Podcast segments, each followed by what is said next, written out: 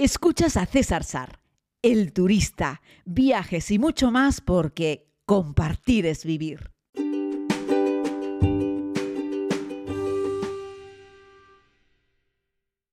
Muy buenos días a todos y a todas. Les hablo desde la terraza superior de nuestro hotel.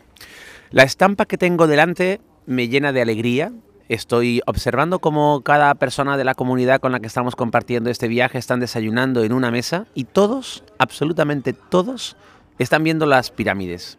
Entre la edificación en la que nos encontramos y eh, el recinto de las pirámides no hay ninguna otra construcción. Hay una pequeña calle, un pequeño muro y directamente el recinto de las pirámides. Tenemos una vista completa 180 grados a las tres pirámides de Giza. Es una imagen sensacional que ya tuve la oportunidad de vivir hace un año cuando pasé una semana aquí en el Cairo. En aquel entonces, en este hotel, creo que solamente éramos cuatro o cinco clientes. Pero sobre las pirámides de Giza y sobre la posibilidad de desayunar observándolas, les hablaré mañana. Déjenme primero que les cuente un poco cómo fue la jornada de ayer, donde amanecimos nada más y nada menos que en Abu Simbel y es que nos trasladamos allí para disfrutar del espectáculo de luz y sonido, como les conté ayer, y amanecimos en ese mismo lugar para poder disfrutar de lo, del que para mí es uno de los templos más impresionantes de toda la era antigua egipcia. Unos templos que son sensacionales, que tuvieron que ser trasladados porque con la construcción de la presa y la inundación del Bajo Valle, pues eh, estaba, estaba haciéndose el lago Nasser y iban a quedar sumergidos, así es que hubo que trasladarlos gracias a la UNESCO, a la colaboración de muchos países, tuvieron que literalmente desmontar piedra a piedra los templos y volver a montarlos en otro sitio. Permítame que les recomiende que hagan la visita de esta manera. La mayoría de los turistas van y vienen el mismo día desde Asuán hasta Abu Simbel, pero no duermen en Abu Simbel y por lo tanto no disfrutan del espectáculo de luz y sonido y tampoco suelen disfrutar de esa visita a primera hora de la mañana. El sol sale sobre el lago Nasser. De hecho, precisamente esa circunstancia, que el sol salga en ese sentido, en los años en los que no existía el lago Nasser y los templos de Abu Simbel estaban colocados unos cuantos metros más abajo, la luz en dos momentos del año junto, justo para el nacimiento de Ra y la coronación, la llegada al trono de Ra, entraba por la puerta principal e iluminaba tres de las cuatro estatuas que encontramos en el interior. Una obra de ingeniería realizada 3.100 y pico años antes, algo realmente sobrecogedor si lo pones sobre un papel o se intentas tomar conciencia de cómo los humanos de aquel entonces fueron capaces de hacer no solo esa obra, sino de hacer coincidir la llegada del sol en dos momentos del año para que iluminase exactamente las tres estatuas, las tres representaciones que ellos querían iluminar. Así es que bueno, la visita a Busimbel es algo que yo les recomiendo encarecidamente, que hay personas incluso, como les digo, que no las hacen, pero que realmente merecen mucho la pena. Terminamos la visita de Abu Simbel, nos subimos a la guagua, al bus y recorrimos de nuevo las tres horas de desierto que separan este enclave icónico, mágico, misterioso, con la ciudad de Asuán. Que por cierto, la ciudad de Asuán también merece una visita en sí. Tuvimos la oportunidad de hacer un par de visitas también, como les conté los días anteriores. Y en esa parte el Nubio, el río Nilo, perdón, está claro y limpio, donde muy cerca de allí también incluso nos dimos un baño. Así es que nada, nos dirigimos al aeropuerto internacional de Asuán, Decir que también hay un aeropuerto en Abu Simbel. Hay un avión ahora que conecta a Abu Simbel, Asuán, Asuán, el Cairo.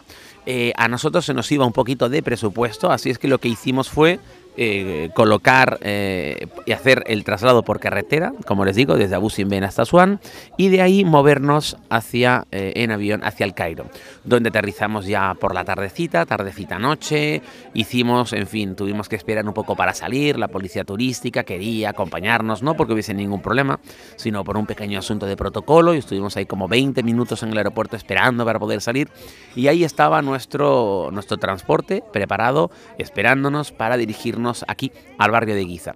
La mayoría de los turistas hacen un plan en Egipto que es llegar a El Cairo directamente desde España, hacer una noche, ver las pirámides y al día siguiente partir hacia Luxor y hacer el, la ruta clásica eh, por el Nilo. Yo preferí caer en El Cairo y volar directamente a Luxor, obviar El Cairo y las pirámides al principio y dejarlas para el final como, como guinda final. De hecho, la mayoría de la gente que pasa alguna noche en Giza, que no son la mayoría de los turistas, como les digo, solo lo hacen una noche. Nosotros vamos a estar aquí cuatro noches. No vamos a dormir en el centro de la ciudad en ningún momento. Eso nos va a obligar a tener que hacer un poquito de carretera y de cola y de tráfico mañana, el día que nos vayamos a dirigir en la visita que haremos hacia el centro de la ciudad, pero nos va a permitir a cambio poder desayunar eh, cuatro días viendo directamente las pirámides en este pequeño hotel familiar. Mañana les hablaré sobre la visita a las pirámides, sobre el recinto, les daré algunos consejos prácticos, creo que yo ya puedo decirlo después de dos visitas en menos de un año al recinto de las pirámides eh, y les contaré algunos tips interesantes de la zona. Pero bueno, básicamente hoy quería simplemente relatarles que ayer estuvimos eh, en Abu Simbel y que luego nos transportamos por carretera primero y en avión después hasta el Cairo. Decirles también que la compañía aérea Egypt Air me ha vuelto a sorprender gratamente. Ya vamos con tres vuelos. Pensad que hicimos ese vuelo desde eh, Madrid hasta el Cairo y luego hicimos el Cairo Luxor y ahora hemos hecho Asuán el Cairo. Así es que bueno, tres vuelos de Egypt Air y tres vuelos que han sido un éxito en todos los sentidos. Los tres han salido en punto, los tres hemos tenido un avión confortable, en los tres el servicio a bordo ha sido correcto. En fin, la verdad es que hay que decir que ha salido todo a pedir de boca y que estamos muy contentos con el servicio que estamos recibiendo en, eh, por parte de Egypt Air en estos desplazamientos que estamos haciendo por, eh, por Egipto. Yo voy a despedir este podcast porque tengo que ir a prepararme. Son las 7 y 46 y a las 8 en punto de la mañana vienen a recogernos precisamente para hacer la visita a las pirámides de Giza. Eh, una visita que, como les digo, les contaré mañana porque me he permitido el lujo de proponer algunos cambios eh, que no se hacen en los programas típicos de... Eh, algunos cambios que no se hacen en los programas típicos de turistas, al igual que me permití el lujo de hacer un cambio con respecto al orden de las visitas. Hemos quitado algunas cosas, en fin. En el último podcast de resumen de lo que ha sido este viaje les contaré un poquitito cuáles han sido los detalles de, organizativos de este viaje por si ustedes quisiesen también hacerlo por su cuenta y quisiese pedirle a la agencia un viaje de similares características. Que sepan también, a los que escuchan el podcast, que ya ayer no lo he publicado en redes, pero sí puse una foto de Islandia y ya estoy mandando información. Ya tengo el programa de Tanzania de este año, el programa de Islandia y también tengo el programa de Nueva York para finales del mes de junio. Así es que bueno, esto va rodando, queridos amigos, los viajes van avanzando y vamos disfrutando de la vida en comunidad. Un abrazo muy grande, que tengan un día sensacional y créanme si les digo que estoy portando mi micrófono en la mano al cual le estoy hablando y mis ojos no dejan de mirar por ni un solo instante la... es que no sé cómo definirlo, la majestuosidad de las pirámides que tengo delante. Un abrazo muy grande, que tengan un feliz día y hasta mañana.